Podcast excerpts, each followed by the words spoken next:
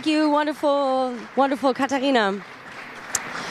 Um, this is an extremely exciting moment for me. Thank you all very much for coming here. Um, those of you who've known me a little bit longer may have been at a similar session like this in 2014, where I got to premiere a movie that I tried to make myself called Made in Africa.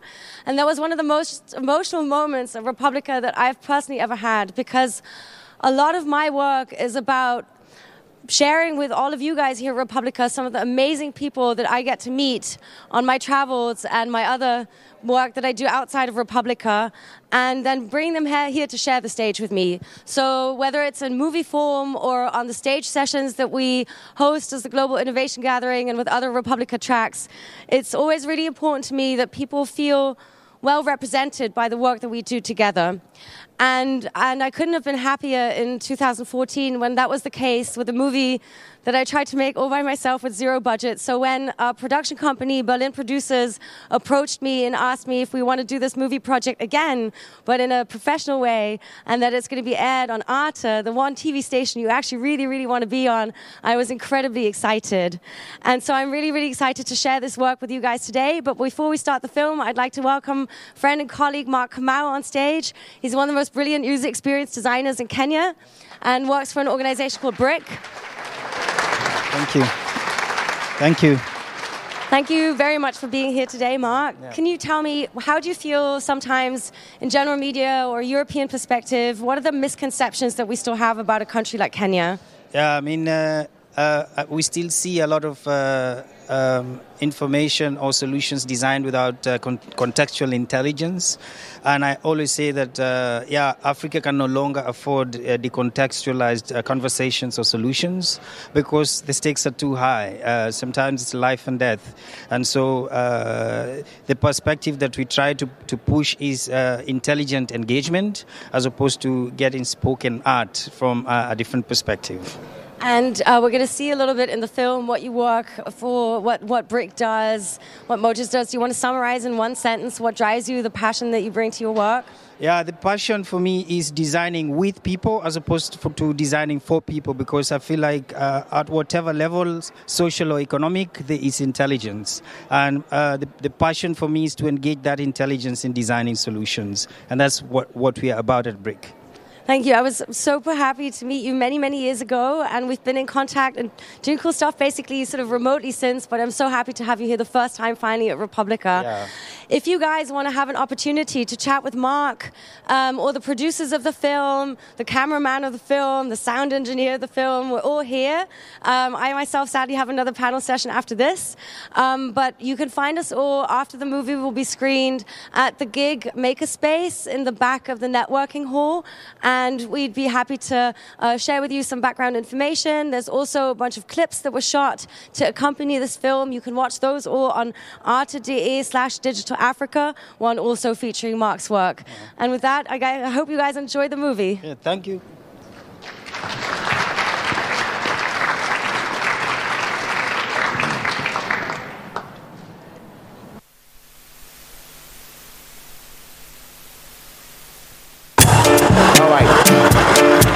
You know, say money no be problem. Honest on the block. Alright, I'm back again. Straight up. Alright, what's up? Listen. Digital Africa is booming. A dynamic startup scene is reinventing the continent. A generation of young founders is busy creating a new Africa image with innovations made for and in Africa.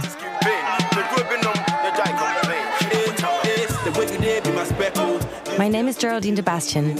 I create networks between innovators and startups worldwide and host conventions connecting people from all continents. We meet to exchange different ideas of how technology can help solve development issues and improve lives. Break open this old narrative of we here in the north or we here in the west are sort of dumping our solutions somewhere on the south and really turn that around a little bit.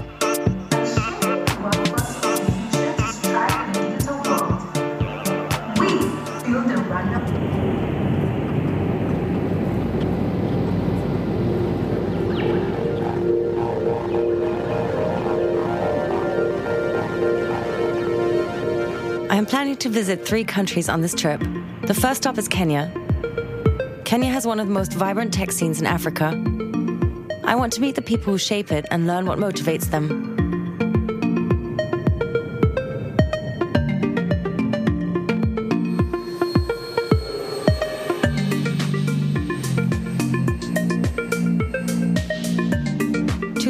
East Africa was connected to international internet backbones. Since then, the market for digital solutions has been growing. The majority of Kenyans access internet services, usually per mobile phone. How long have you been an Uber driver for? I've been driving for two years now. Two years? Yeah. And is, is there a lot of debates in uh, Kenya about Uber versus taxi drivers? Yeah, there's a big competition there.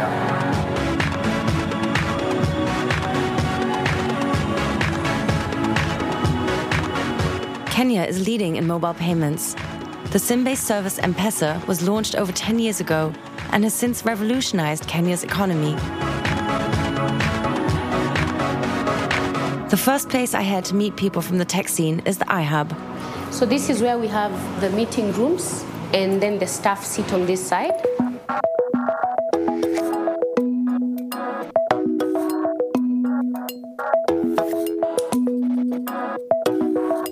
Have boardrooms, and then this is just where we sit. So you can sit anywhere here. The iHub used to be the meeting place of Nairobi's tech community. It supplies young innovators with internet access, training, and networking opportunities. Mugeti and Sheila have both accompanied the iHub a long way. 2017, the space was sold to a foreign investment fund. Some say a step towards professionalization, others a loss for the community. You could come and be together. You could talk to another person who understands what code is, what a bug is, someone else who understands why you would quit your job to come and code and to innovate something. And your, you know, your parents are mad at you, so it's a support system. And you've been like the queen of mobile innovation in Nairobi for quite some time now. So, how would you say that has changed? The biggest thing I think that has changed now is we have a lot of investors. But does that change the mindset of the entrepreneurs? I think people, you cannot exempt impact in Africa, luckily or fortunately, you know, because all the problems, or majority of the problems that we have here, they are social types of problems. If, if it's education, for instance, if it's health, if it's um, even logistics and, and utilities, it's, it's just all around that. E-commerce is huge, but if you look at the things people are buying in the platforms, it's not entertainment-based stuff. Ushahidi is one of Kenya's big success stories. The crowd mapping platform was created in Nairobi to help during the outbreak of violence after elections in 2007 2008. Today, the open source tool is being used around the world. Angela is the community manager.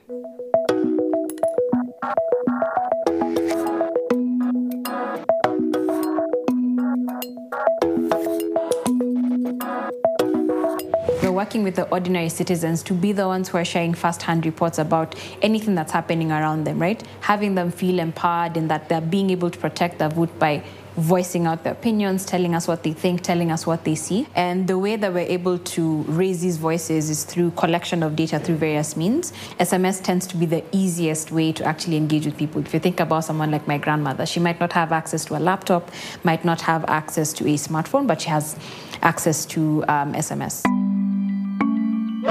Posts can be submitted via SMS, email, Twitter, or a web form. After a verification process, the posts appear on an interactive map. The software is free for anyone to use. Humanitarian aid agencies used Ushahidi to locate survivors after the earthquake in Haiti. Activists used Ushahidi after the spill of the oil platform Deepwater Horizon.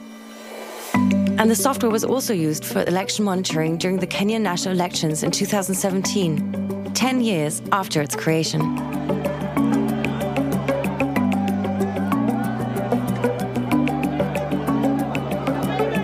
The idea behind our election monitoring um, project or this deployment was more of a preventive measure and really tapping into the collective intelligence of the crowd.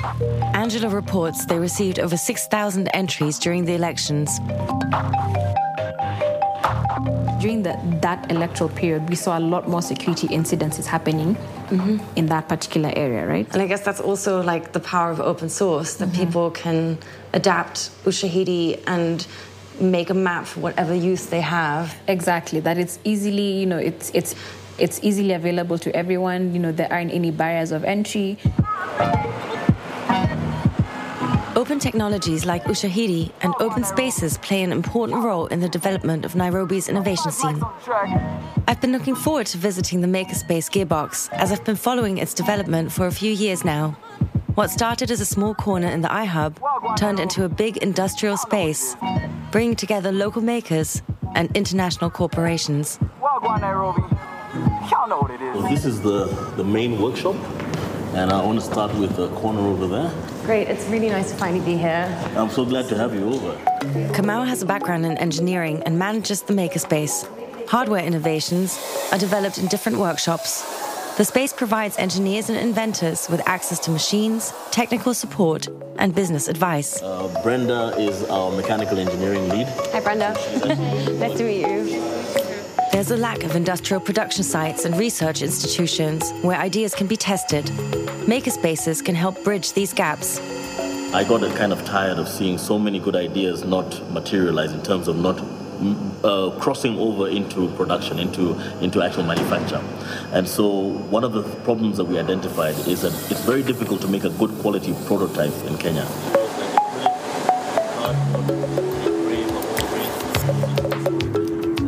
Kamau shows me examples of projects created in the makerspace. For instance, the 3D microscope, or the prototype built by the startup Pregmom, a digital fetoscope to monitor the baby's heartbeat in the womb. Many infants still die during childbirth in Kenya.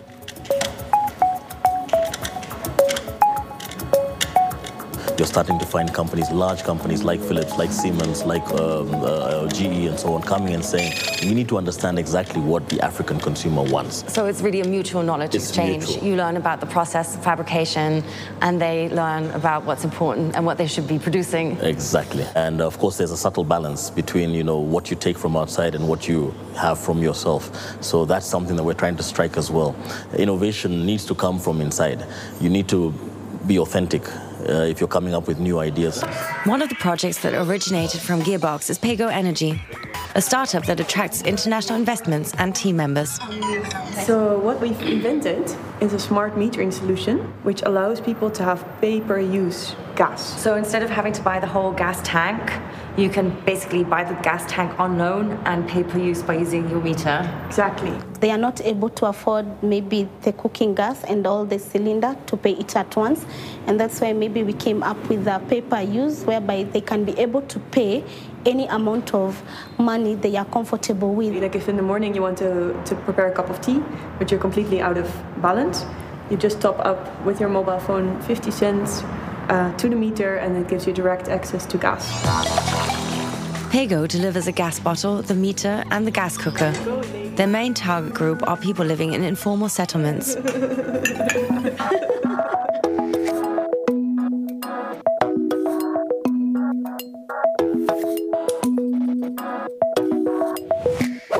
A smart meter measures the gas used and sends the information to the Paygo database. Customers pay via mobile money. Many people with a low income use kerosene or charcoal. These can be purchased in small quantities, but are less healthy to use. Clean gas for people on the economic bottom of the pyramid. A business model instead of a charity project. Our customer segment uses a lot of fuel. Most people are cooking three times a day, uh, so it's a very yeah, viable market segment to target. Um, so it's it's kind of funny that most people are staying away from it.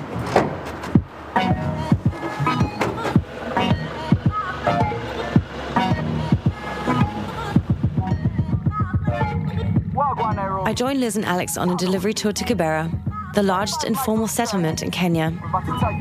In a country where many people live with very little income or even below the poverty line, it's worth developing solutions targeting this market. And startups like Paygo Energy show how challenges such as people not having a postal address or a bank account can be tackled.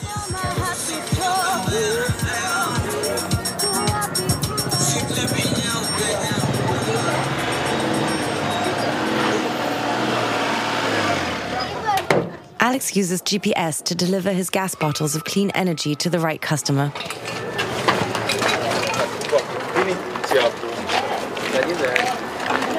And I buy a bottle of water for us at the kiosk and pay with M-Pesa. This, this is your agent number? Okay. Yeah. Nine, eight, Yeah. six, Yeah. five. Okay. I'm good. Geraldine. Yeah? Yeah, cool. Okay. Thank you. Thank you. Thank you. Around half of the Kenyan GDP is processed via M-Pesa. There are over 100,000 agents in the country where users can pay in, take out, or transfer money to other M-Pesa accounts. From buying a bottle of water at a small shop to paying your electricity bill, M-Pesa is the standard payment tool in Kenya and even makes loans and saving small amounts possible.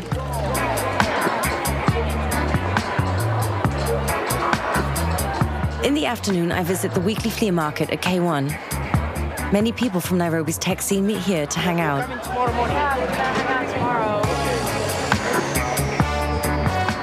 It could be a summer afternoon in Berlin or Amsterdam, where people working in culture, arts, technology, or business scenes mix.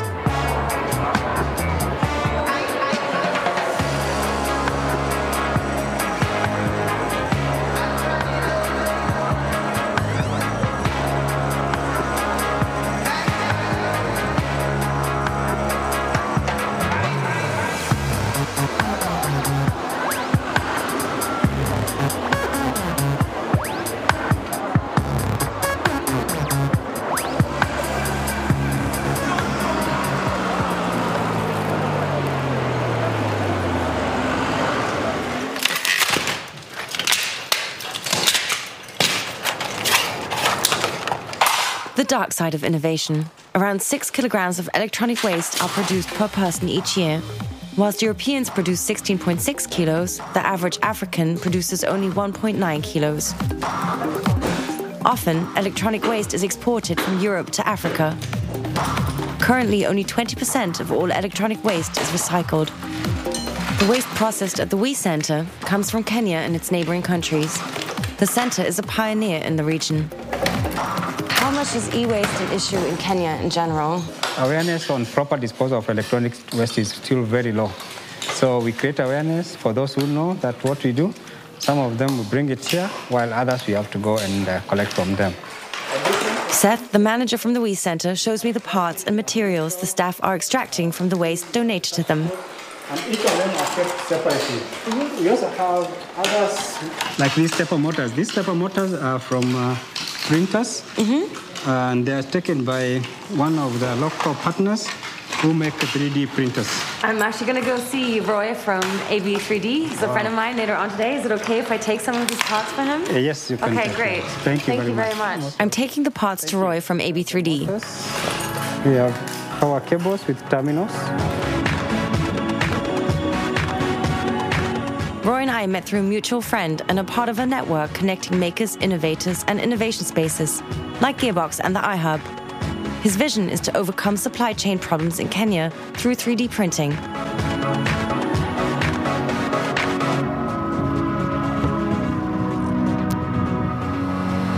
Three D printing is a huge opportunity in countries lacking production facilities. Roy prints parts for hospitals, schools, and companies.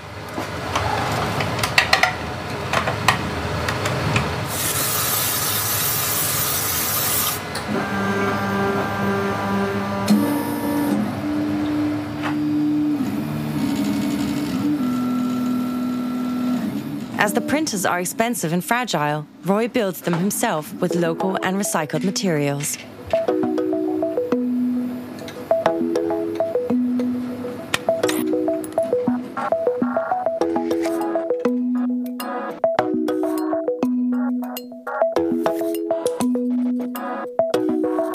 This is good. Yeah? Okay, and here's another one just like that. and they tested them, they said they're working. Yeah, these are the And they all have cables. yes, Here's the model one. These plastic parts are the ones that you print yourself. yes. All it? the black, all the red is printed here. We only buy the electronics abroad. Yeah, It- at We Center, it's literally a gold mine. Like many Yeah. people are going there scrambling for small parts because they want to repair this other part. or even just taking down those broken things and repairing them and using them again. Um, this, that's like the general mentality here. Like people don't give up on things once they break down. Like it has to break down like 50 times before you surrender it. Designing custom made objects is easy using 3D printing. First, designs are generated on the computer, and then the image is sent to the printer. Anything can be made. Roy has printed models of molecules for schools and medical devices like fetoscopes. This is to listen to the baby's heartbeat when it's in the womb, right? Yeah. And the idea being um, there are many hospitals out there that have challenges with the supply chain of certain products. Um, so, you know, why not print them? Why not have a 3D printer in a hospital somewhere printing such things? Yeah. And we have this other example of an umbilical cord clamp. The role I see playing here in Africa would be, you know, leveraging new age technology to solve local problems. We have such challenges with getting things or producing things locally that this will potentially answer all those questions in that you can produce your unique things easily, faster, um, and uh, less expensively. Roy is cooperating with another company producing the filament for the printers from recycled plastic water bottles. Ecological consciousness in Kenya is growing, especially since plastic bags were banned. So, a growing number of companies are combining innovation and sustainability. Others are creating solutions for digital inclusion. Moja is a project to bring free Wi Fi to Nairobi's buses. The service is ad financed. Moja is a project of the hardware company BRCK. Right now, they have equipped 300 buses with their microservers. Many people who own a smartphone can't really afford data. The connection is not the most stable on the bus, but I'm able to log on. Moja's vision to supply all of Nairobi and then Kenya with free internet.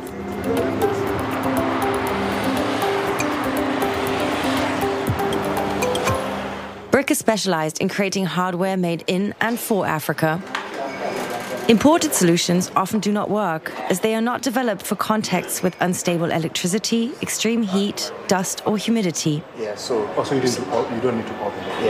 Yeah. Another one of their projects is KioKit, a box of tablets for school kids, lovingly designed by Mark Kamau and his team to match the demands of kids and the environment they are used in.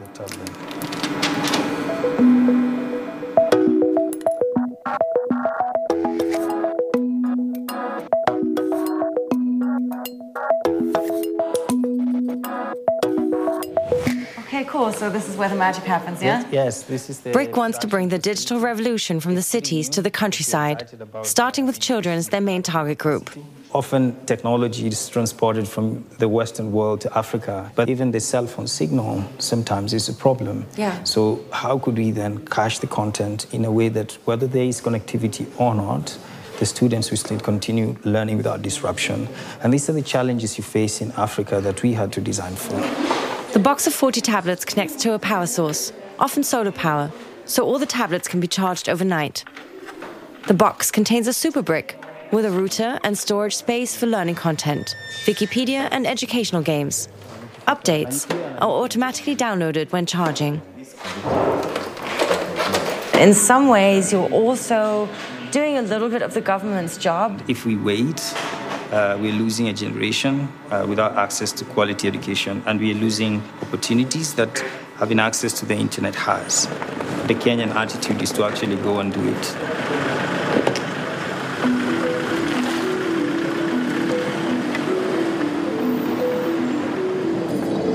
KioKit is not the first project equipping schools with technology. But many of the solutions were not specifically designed for this use case. What good is an e learning app without internet connection? What if the hardware breaks down and there are no replacement parts?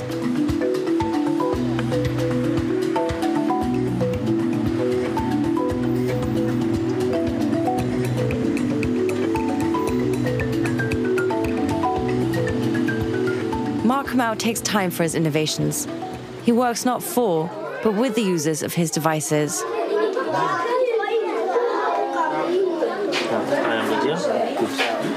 Ukiona inakuja hapa juu, unangojea mpaka ile yenye bulija. Haya, ndio hiyo inakuja. Haya, nani hajaona? Haya, eh? Eh, unatumia mikono yako weka hizi sehemu zetu za mwili zikiwa You see how excited? This is what I like. Yeah, and also that they're showing each other Yeah, things, like yeah, sharing their yeah, device. It's, yeah. a, it's a social device, Yeah. you know? And that's what I like about tablets more than computers. Eh? sehemu za mwili The kids picked up technology much faster than the teacher. And to avoid that power imbalance, we let the teacher first of all experience it. And all these factors that are environmental, social, and cultural have to be designed for. When I started talking about uh, UX and human centered design, and people were asking, what the heck is that? But then today, uh, I feel like the attitudes are changing because old models just don't work.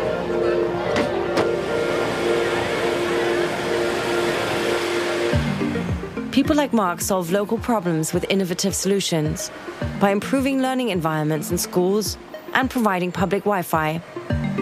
There's little to no state support. This, however, is not stopping any of the social entrepreneurs. Slowly, international investors and corporations are beginning to show an interest in the Kenyan innovation scene. But there's still a lack of finance for startups.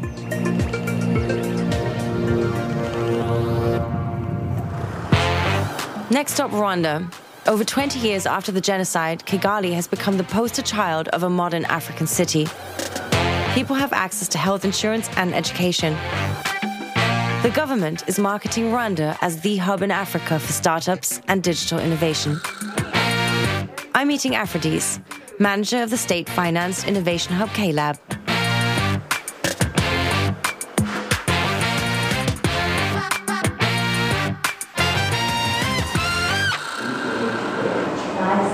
What we are doing now is to make sure we prepare the next generation of entrepreneurs. Because we focus on IT, we're also doing trainings to empower those young people. Compared to other places, the government in Rwanda is very supportive of its tech and ecosystem. The government of Rwanda has put in place strong institutions that can support entrepreneurs. So, uh, like to open a company in Rwanda, it takes few hours.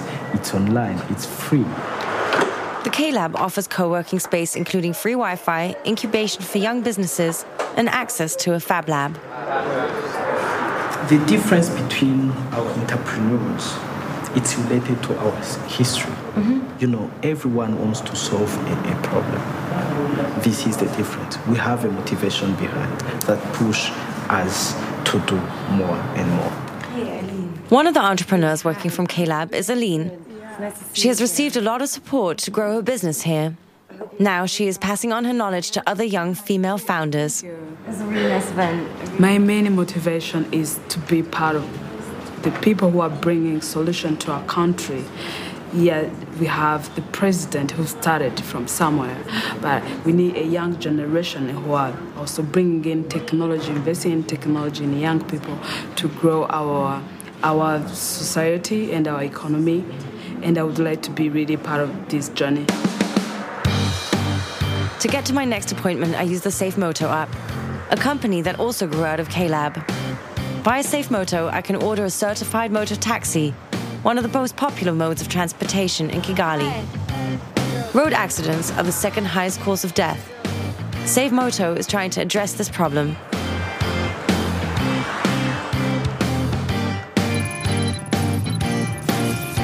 Specially designed sensors collect and transmit live data from the drivers, such as speed, braking habits, and driving style. The customer ranks the driver with one to five points and pays with the app.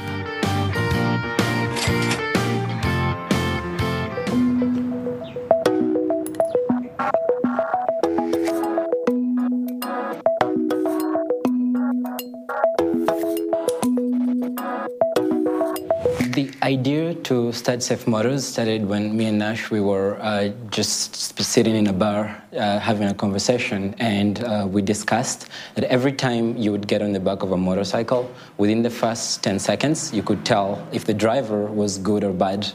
So we had an idea that what if the customer could be able to know if the driver was safer beforehand? Being a motor driver is a very prestigious job to have because you have the freedom of movement and the freedom of working yourself. We're very careful about privacy concerns, so you know we make sure that you know this data is not exposed to third parties and it's like uh, only data that is valuable to us. The app offers extra services for their drivers, such as saving a portion of their income to an e wallet.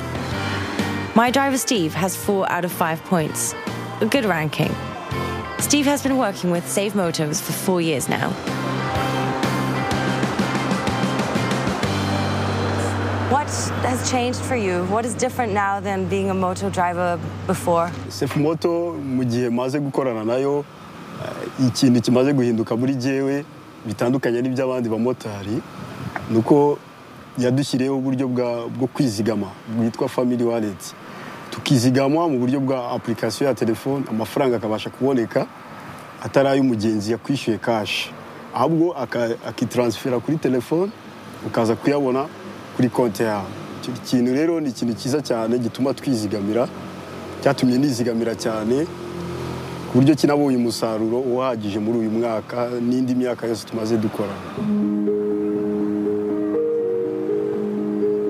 Nearly one million people were killed during the genocide in 1994, including most of the country's intellectual elite.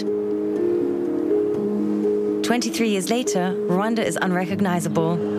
New buildings are mushrooming, and the government's marketing strategy is paying off, attracting more and more talent to the tech scene.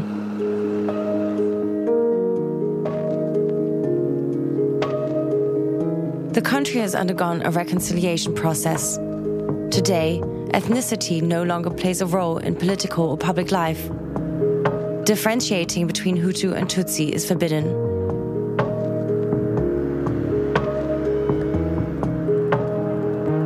Rwanda aims to become a middle income country by 2020, but it has a long way to go.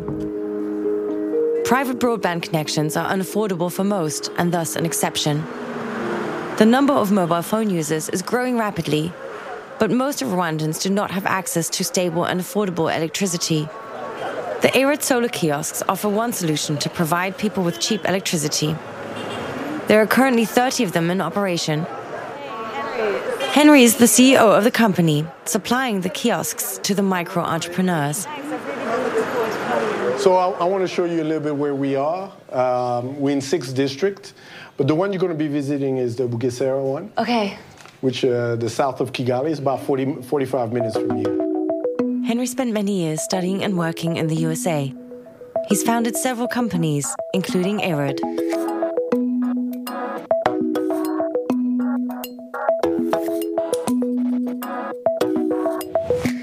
The kiosk is powered by solar modules. It offers a number of services phone charging, Wi Fi hotspot, access to local content, and selling phone credits. The kiosks also provide access to government services, like tax declarations. Each kiosk creates a job for the micro entrepreneur running it.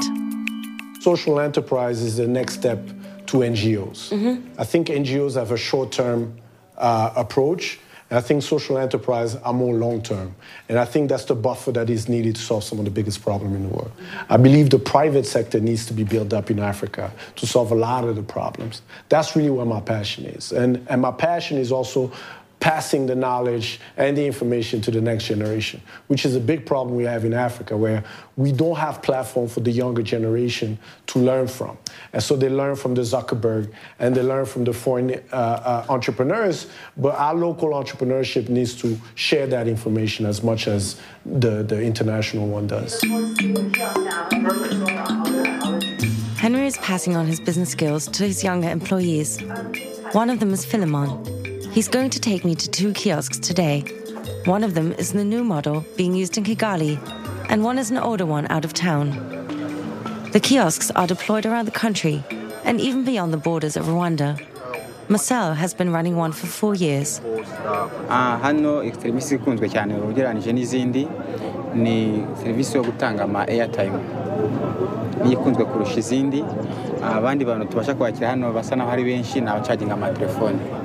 Like me, with the charged phone, I leave with Philemon to Bugesera. Charge, nice. How much do you get?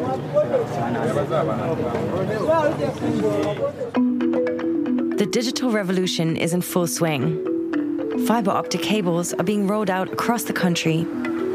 Mobile telephones provide access to market information, education, and news, especially in rural areas.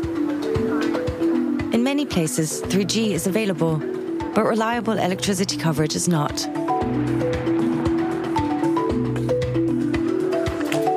In Bugesera, 30 kilometers away from the capital city, farming is the main source of income. There are few job perspectives for young people. I meet Floride, one of the first kiosk entrepreneurs. Today, she supports her family with a kiosk, one of the first generation. Not really running that well anymore. Very happy that you came to see her. Yeah. Thank you. hari igihe rimwe na rimwe uyu muriro uba utahari noneho iyo utahari ni ho cyo gihe mbona abantu baza kunsaba umuriro ngewe Mm. iyo uhari ntabwo mbona benshi ariko iyo hari igihe ugenda ushobora no kumera iminsi ibiri utabonetse mbere y'uko mbona iyi kiyosike nakoraga akazi gasanzwe nkafata utuntu ngacuruza mu isoko hano kimwe n'abandi. Byaba byabaye ngombwa nkajya mu murima ngahinga kuko nta kibazo mfite ingingo zose zirakora nta kibazo. Narakoraga ariko mbona iyo kiyosike imvune zo kuvunika zararuhutse ntabwo nkivunika cyane. Kubera yuko iyo kiyosike ishaje koko bigaragara ko ishaje mbonye iyo nshasha mwamungiriye neza kuko n'abakiriya barushaho kwiyongera.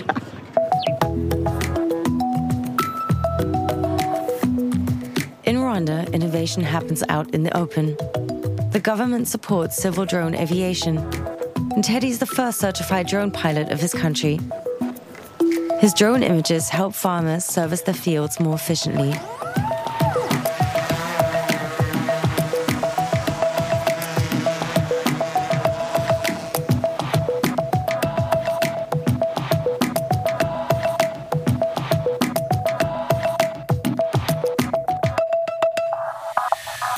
Can actually see it over that side below the, those bamboos. Mhm. That's where the Nyabarongo River is. And this is a sugar cane. Yeah, it's a sugar cane plantation here. And uh, we do have uh, some monthly crop monitoring activities for them. Okay. For the agriculture sector, the drone, uh, the sensor that, uh, that is used is called the multispectral sensor. You're able to see things that uh, the natural eye cannot see. What does it feel like to have a job that just didn't exist 10 years ago? It kind of makes you feel valuable. We- We're living in the future now. When we do take pictures in the, for agriculture farm, uh, you're able to detect diseases in your farm before time, and then uh, you can uh, be able to detect each any side of the farm that has a problem, and you can take action immediately before something wrong goes on, and it can give you a continual monitoring of how your fields are. So is this the usual work day for you? Is this where you spend? Is Yeah, this your this- office? Your This is my office. I spend less time sitting down, and I'm always standing up piloting drones in the sun.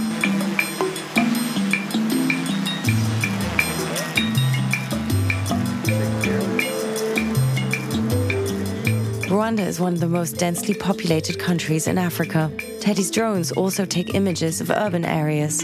His dream? To run a drone pilot academy. The use cases for drones seem to be endless. These kind of data are normally used for city planning when they want to see the progress that has taken place over the years. The advantage here is that uh, you have high resolution images than um, the old, like than Google Maps. So the NDVI map is a map that is produced by uh, multispectral cameras, and uh, this map shows you uh, the amount of green matters that are on the ground. Now here I have something that is quite interesting to see. This this is our first Charis drone. This was the one that we started the business with, and uh, This is your drone baby? This is the drone baby, and uh, the one that got us through. And that's why we always make sure that uh, it's in good shape. Rwanda's economic development is impressive, but its human rights record is not. The government is very supportive of its startups and digital innovation scene. But with such a strong and present government, the power of all the data gathered in open Wi Fi's and by all the apps is not to be underestimated.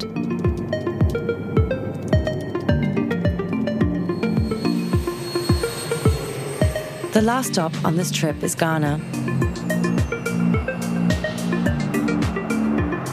Ghana is exemplary in terms of democratic stability. In 1957, it was the first African country to declare independence. What's special about the Ghanaian tech scene? In comparison to Kenya and Rwanda, it's decentral. I don't spend a lot of time in Accra. I take the bus to the second largest town, Kumasi. Thank you very much. Unemployment in Ghana is high. Many young people do not find jobs after finishing school. Despite the mobile boom, only 16% of people have internet access in Ghana. Its internet coverage is low in comparison to Kenya and Rwanda. Digital divides exist between rural and urban, between young and old, between rich and poor, and between men and women. In Kumasi, I meet my friend George Apaya. Welcome to Kumasi. George is the founder of Kumasi Hive.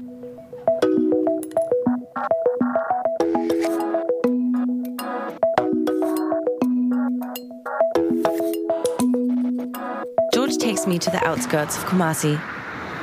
He wants to show me the largest artisanal market in West Africa.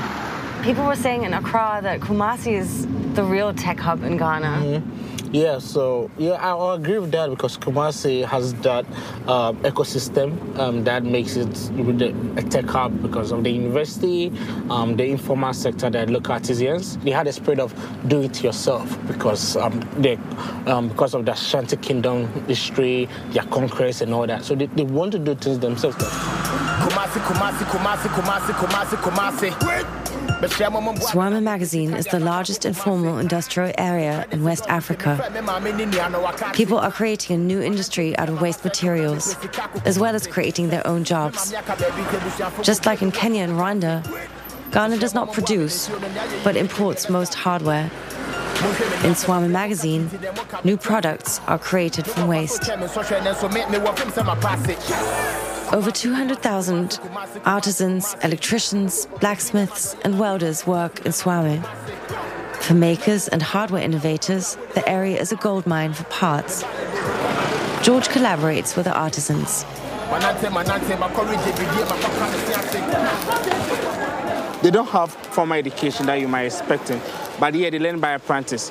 The good thing is that if you describe your idea to them, they are able to uh, conceptualize it and build those ideas for them. So you can get really customized pieces. You can, like, I'm guessing the frames for the 3D printers come from here. Exactly, exactly. Um, the meta, heavy meta part of what we do at, at the Hive, we come here to come and do it. So we, we work with them in a lot of, in a lot of ways. Yeah, but yeah, they make all these things for, for you. The fact that here you still have a lot of these handicraft trades and a lot of these skills on an artisanal level. Yeah. And if you combine that with the sort of digital revolution that's happening and the maker culture, there's a lot of power in that. Exactly, exactly, because then it speaks to the needs of the local people better. Uh, in, the, in that context. So, uh, so, yeah, there's a lot of power that can emerge out of it. At Kumasi Hive, I meet Dext. The startup makes science kits for school children. All components are made in Kumasi. Their target group is the next generation. The kits include important learning components for future engineers and programmers. Here is the, the science set, and as we unpackage it, nicely branded. We basically went to his hometown with a bunch of LEDs and capacitors and resistors, and then we just taught the children how to build very simple circuits and then teach them the very simple laws of physics. And then it was exciting what the students came up with at the end of the day. They came back showing us interesting circuits that they had built, useful things that they had built for their rooms and their houses. And we figured, hey, why not um, make this something that can be accessed by all? We visit a school that has been working with the kids for two years. One kit costs around 11 euros, which is affordable for most children here. Each kit is a mini makerspace.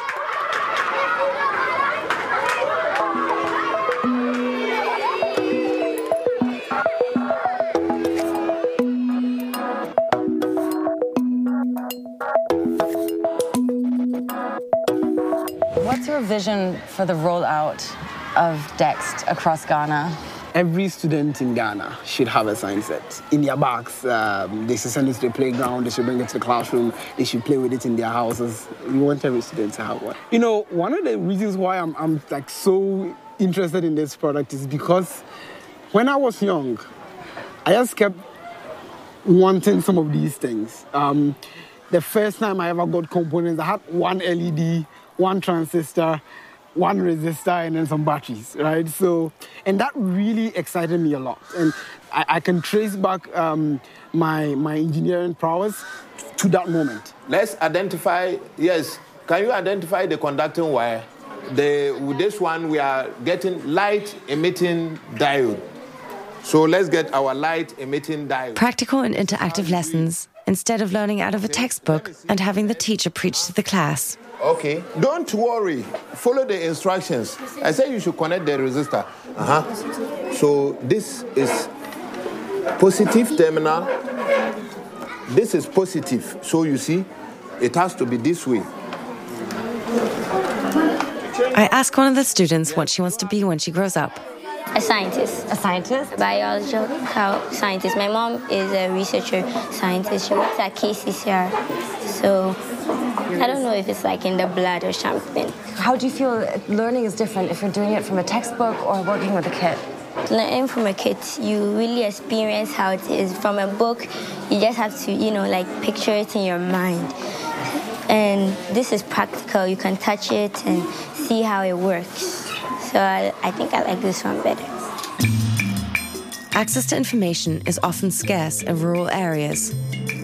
Farmerline is one of the most established IT startups in Ghana. The platform sends voice messages in 11 countries and 9 languages, including information on weather, current market prices, and different farming techniques straight to the farmer's mobile phone. This way, even illiterate farmers can benefit from the service. First, no dear, na gye sɛ nsuo mu na wiem yɛ kusuu ansa na yɛde yɛn ho bɔɔ farmer line deɛ ebi wɔ ewiem ate wan nso ɔntumi ka kyerɛ sɛ ne nsuo bɛtɔ nti monkɔ afuom. Ampa nsuo no atumi tɔ. Mɛbɔ star 399 na masɛnde mɛbɔ hash na na masɛnde hello. Okay. What makes Farmerline unique is the fact that we are the only company that provide information to farmers, I mean, true voice in their own local language. The voice is trusted. Addition to that, we are, I mean, it's a Ghanaian company. Almost every, all the employees are from Ghana. We've experienced the Ghanaian agriculture sector. We, we understand, and then we have that kind of, you know, local touch with the farmers. So we understand them. We develop product not for them, but with them. Mm-hmm. What has really changed with Farmerline? Farmerline ba a yɛabrabɔ mu no ɛde nsakraeɛ bebree na aba yɛaho berɛ a ɛwɔ sɛ yɛdua adeɛ ɛne mmerɛ a ɛwɔ sɛ yɛkɔyɛ adwuma ɛwɔ wura mu a yɛnhyia mframa ne nsuo. Na afei yɛn nnɔbae no nso akɔ n'anim. Ɛnam nnuro pa a ɔmo akyerɛ yɛn a yɛyi so nti 200,000 farmers and agricultural workers have subscribed to Farmerline. Nearly all companies I spoke to, including Farmerline, see the value in the data they are gathering and plan to make this part of their business model in future.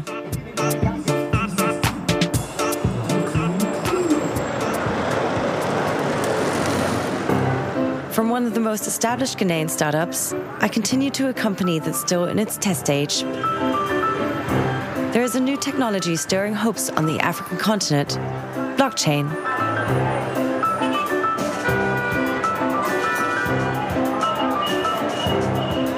The MobiRec team, led by Rhonda, is aiming to connect medical patient files through the blockchain. Hi. Hi, Daryl. So far, patient data only exists in paper form. Nice to meet you too. Thank you for seeing me today. York. Nice to meet you, Dr. Nice York. you. Thanks for having me. bulky and then cumbersome. So if you take this one, for instance,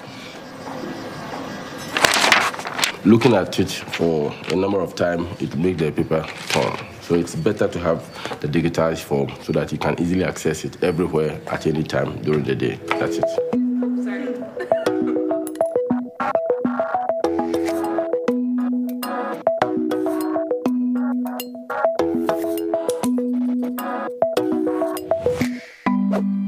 MobiRec is a blockchain application for digital patient records. The data is not just saved on one computer, but distributed on many Data on the blockchain is encrypted.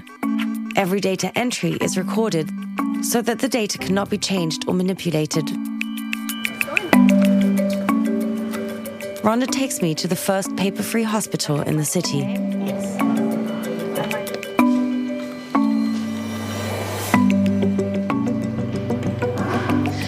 I'll check you in and then you go see the doctor. Thank you very much. It's incredibly quick. Thank you.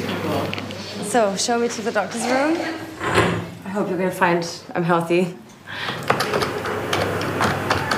Right, so on this interface, I can see your picture and I could continue from the details that I want to enter.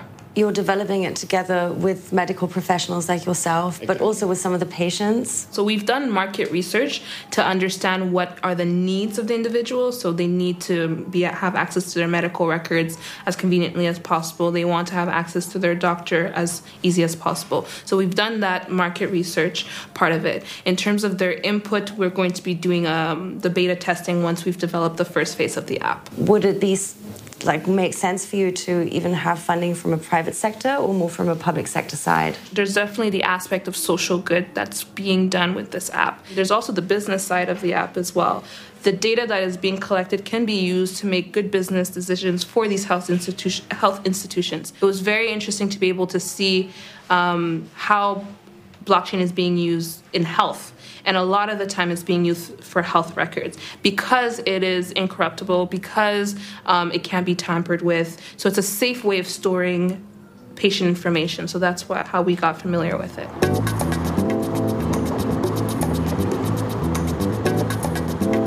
Many startups are creating innovative blockchain applications, not just in the health sector, but also for land registry and transparent governance. Travel back to Rwanda. Once there, I meet many people that I've gotten to know over the last few weeks and whose ideas have inspired me. Reunion at an international tech conference. This is where startups and large corporations meet to talk about digital topics of the future. Many no longer want to wait for their governments. They'd rather take development challenges and societal issues into their own hands. You all come from different political backgrounds Ghana, Kenya, and here in Rwanda. What's, what's your vision? Where are things going to go? I would say for in Ghana, the government is, uh, is gradually understanding how they can work with um, innovators. Um, it has always then be innovators are here, we are there. Um, so I think that scenario is changing, the story is changing a bit, and they are coming forward to engage with us. The good thing they are trying to put in place those policies or those institutions to support entrepreneurs. What I want for Africa would be that in the next years we become more of um, not just um, consumers of technology, but more also pro- pro- um, producers. energy is there, the vibe is there, the willingness is there, the technology is mostly there. it's just how they all come together and make it work for the people of this continent or the respective countries. It's, we're within reach. We're within reach. I've come to the end of my journey. I've gotten to know many different personalities and facets of the African startup scene.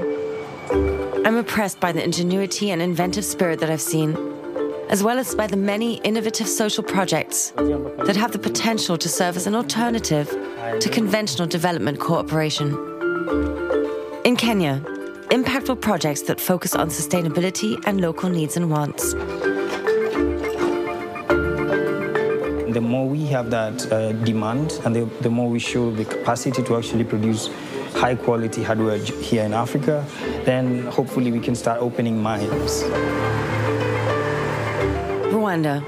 Many startups focus on social and central development issues. However, even here, innovation friendly regulation and financial support are often lacking. Unfortunately, the majority, 90% of all the money still goes to NGOs, and there has to be a shift. Ghana. Young entrepreneurs do not want to wait for slow governments to act. They want to contribute to the development of their society. You basically had to do it yourself, right? So that is being an entrepreneur. So I just felt that, okay, hey, let, let's start something. Let's start something.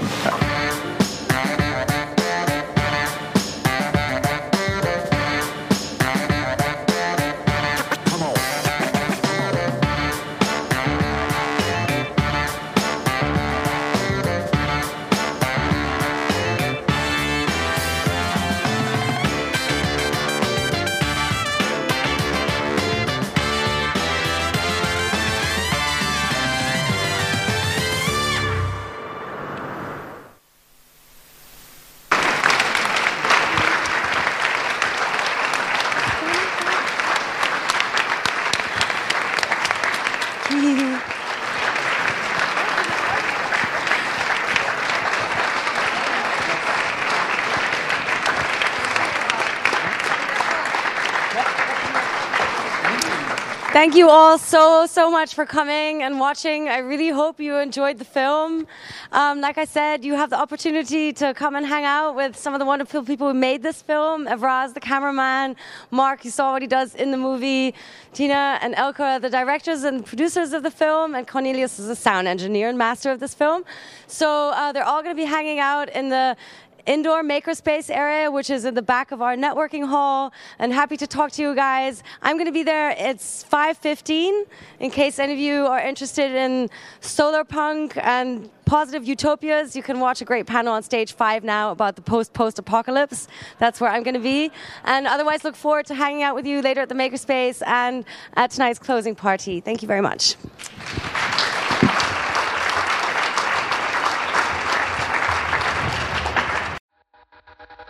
Happy.